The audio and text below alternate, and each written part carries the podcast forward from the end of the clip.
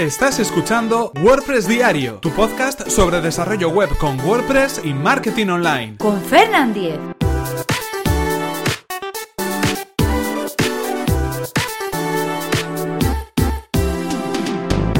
Jueves 4 de mayo de 2017. ¿Cómo detectar los enlaces rotos de nuestra web?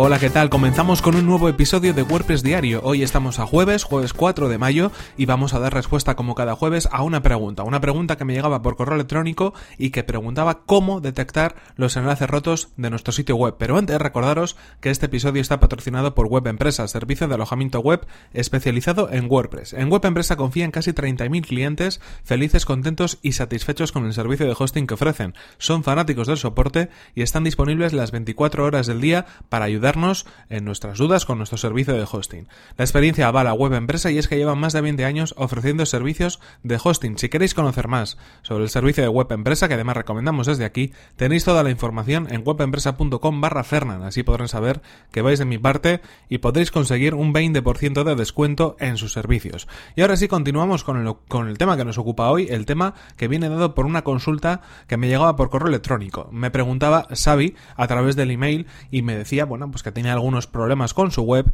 y lo que quería saber era cómo eh, poder encontrar los enlaces rotos de su sitio web.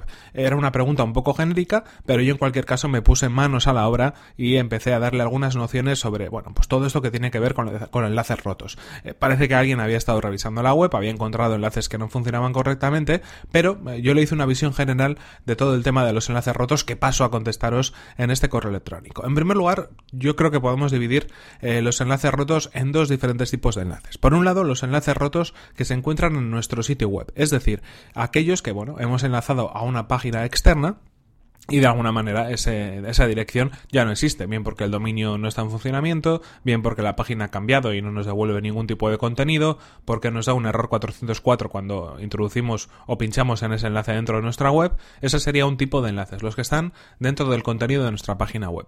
Y por otro lado estarían los enlaces rotos de nuestro sitio web, las URLs que aparecen rotas en nuestro sitio web, es decir, eh, páginas que en un momento determinado hemos creado, pero luego hemos podido borrar o no están cargando correctamente si las introducimos, si pinchamos en ellas o si tecleamos esa dirección en la barra de buscadores. Bien, nos devuelve un error 404 o bien nos, indica pues un not found o nos lleva a una dirección que no exista. En este caso, eh, bueno, hay que tener en cuenta que Ambos elementos son interesantes a nivel de posicionamiento, a nivel de SEO, para tener nuestra web y todas las direcciones correctamente indexadas. Hablamos del SEO, digamos, básico, de nivel más general, es decir, de cómo Google indexa los contenidos, cómo rastrea los contenidos en nuestro sitio web.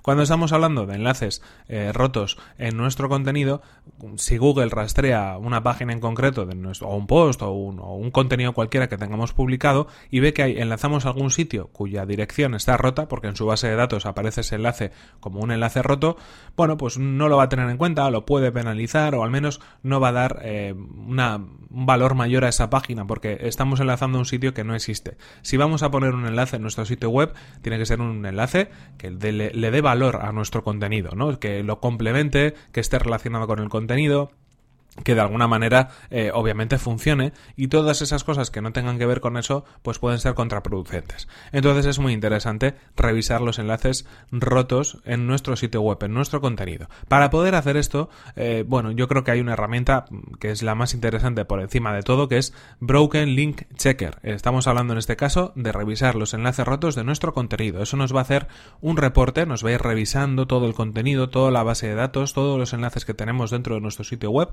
los va a ir revisando y nos va a ir mandando en, reportes o, diferentes informes acerca de los enlaces que se encuentran rotos en nuestro sitio web. Es interesante pasarlo, pero también os digo, es un plugin que bueno, pues por la cantidad de búsquedas que tiene que hacer, eh, nos va a dar muchos, eh, bueno, no quebradores de cabeza, pero sí que va a consumir muchos recursos de nuestro sistema. Así que no es recomendable, bajo mi punto de vista, que lo tengamos siempre instalado. Sería recomendable que en un momento determinado, durante unos días, lo instalemos, que haga todo un rastreo del contenido que tenemos en nuestra web, que nos dé esos parámetros y nos diga, en esta dirección tienes este enlace a este sitio que no funciona. En esta dirección tienes este otro enlace a otro sitio que no funciona. Y después nosotros, obviamente, tendríamos que ir contenido a contenido, post a post o entrar en base de datos y reparar esos enlaces, introducir un enlace que sí funcione o eliminar el enlace si es que no encontramos una alternativa o en cualquier caso revisar toda esa información.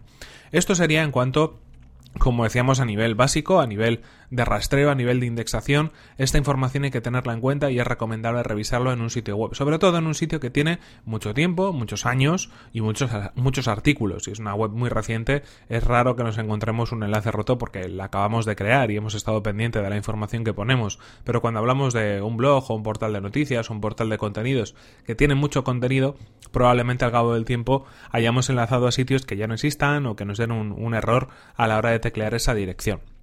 Estamos hablando, como decíamos, de posicionamiento de SEO a nivel de indexación, a nivel de rastreo, de hacer que nuestro sitio web sea, bueno, pues lo más ágil posible para Google en cuanto a la indexación. No estamos hablando aquí de posicionarse por encima o por debajo en determinadas palabras clave o determinados resultados de búsqueda, pero incluso estamos hablando de algo anterior a eso, de preparar nuestro sitio web para que todo funcione correctamente, ¿no? Casi estaría dentro de lo que es el SEO on page, ese tipo de técnicas.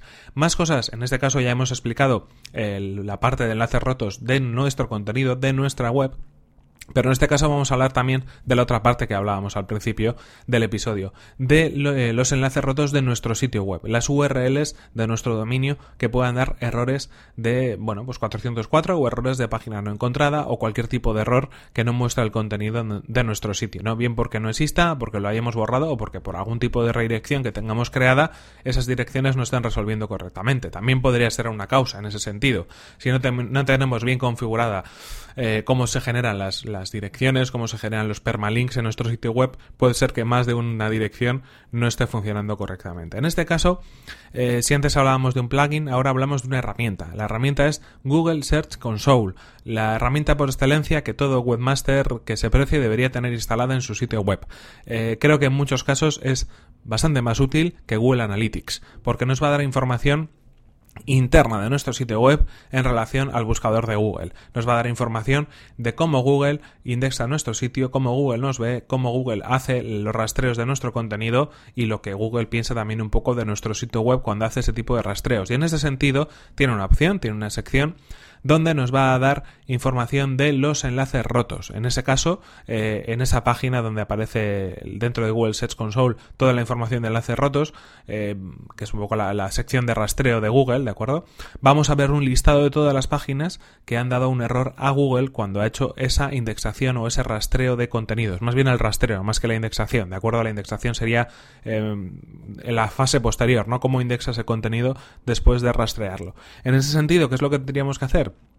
Muy fácil, eh, revisar todas esas direcciones URL, tomar nota de ellas y hacer redirecciones 301 de ese contenido a un contenido que sí funcione y que sea válido. Si por ejemplo tenemos una, se me ocurre, un post eh, con una dirección concreta, de pronto al cabo del tiempo hemos eliminado ese post o lo hemos cambiado de nombre, y resulta que si accedemos a la dirección antigua no va a funcionar correctamente, tendríamos que entrar a la dirección nueva. Google puede tener indexada esa dirección antigua y decirnos que hay, una, hay un error en ese enlace porque no funciona. Lo que tendríamos que hacer es redirigir por 301 desde la dirección antigua a la dirección nueva. Esto, por ejemplo, lo podemos hacer fácilmente a través de, a través de nuestro sitio web creado con WordPress con un plugin llamado Redirection, que es eh, Redirection. Es un, es un plugin que nos permite realizar eh, bueno, redirecciones 301. Hemos hablado de ese plugin en este, en este, en este podcast, así que os dejaré también enlazado en las notas del programa cómo poder hacer esas redirecciones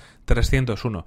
En cualquier caso, Dos elementos a tener en cuenta, como decimos, los enlaces rotos en el contenido de nuestro sitio web y los enlaces rotos de nuestra web que debemos revisar y que debemos analizar para poder mejorar y limpiar nuestra web de cara a que Google y otros buscadores nos indexen de una manera más eficiente. Esto fue un poco lo que le contesté a Xavi en este correo electrónico y espero que también esta respuesta o este, o este episodio os sirva a vosotros si es que tenéis algún tipo de duda o si era un tema donde, bueno, pues de alguna manera no os habéis metido todavía y creéis que puede ser interesante.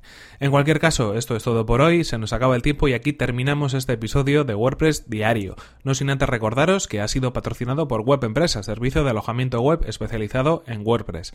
Disponen de servidores optimizados para que nuestro sitio web cargue a la mayor velocidad, reglas de seguridad para proteger nuestras instalaciones y soporte especializado en WordPress. Si queréis conocer más sobre su servicio, que además recomendamos desde aquí, tenéis toda la información en webempresa.com barra Fernan. Así podrán saber que vais de mi parte y podréis conseguir un 20% de descuento en sus servicios. Recordad por mi parte, eso sí, que podéis suscribiros a este podcast a través de las plataformas de iTunes, Evox o desde mi web personal fernan.com.es donde encontraréis otros enlaces de suscripción. Y si seguís este podcast habitualmente, ya sabéis que de vez en cuando suelo pedir que me echéis una mano, que dejéis vuestras valoraciones de 5 estrellas en iTunes si os gusta WordPress Diario o que dejéis vuestros comentarios y me gusta en Evox. Esto hace que mucha más gente lo pueda llegar a conocer. Os lo agradezco enormemente. Y si queréis poneros en contacto conmigo, lo podéis hacer a través de mi correo electrónico fernan.fernan.com.es o desde mi cuenta de Twitter que es arroba fernan. Nos vemos en el siguiente episodio que será mañana mismo. Hasta la próxima. Y recordad que seguimos de celebración esta semana. Programa 200. Lo cumplimos el viernes pasado y hasta mañana viernes en fernan.com.es barra suscribir podéis descargaros vuestro ebook, vuestro PDF, vuestro documento, vuestra guía para pasar WordPress de HTTP a HTTPS. fernan.com.es barra suscribir.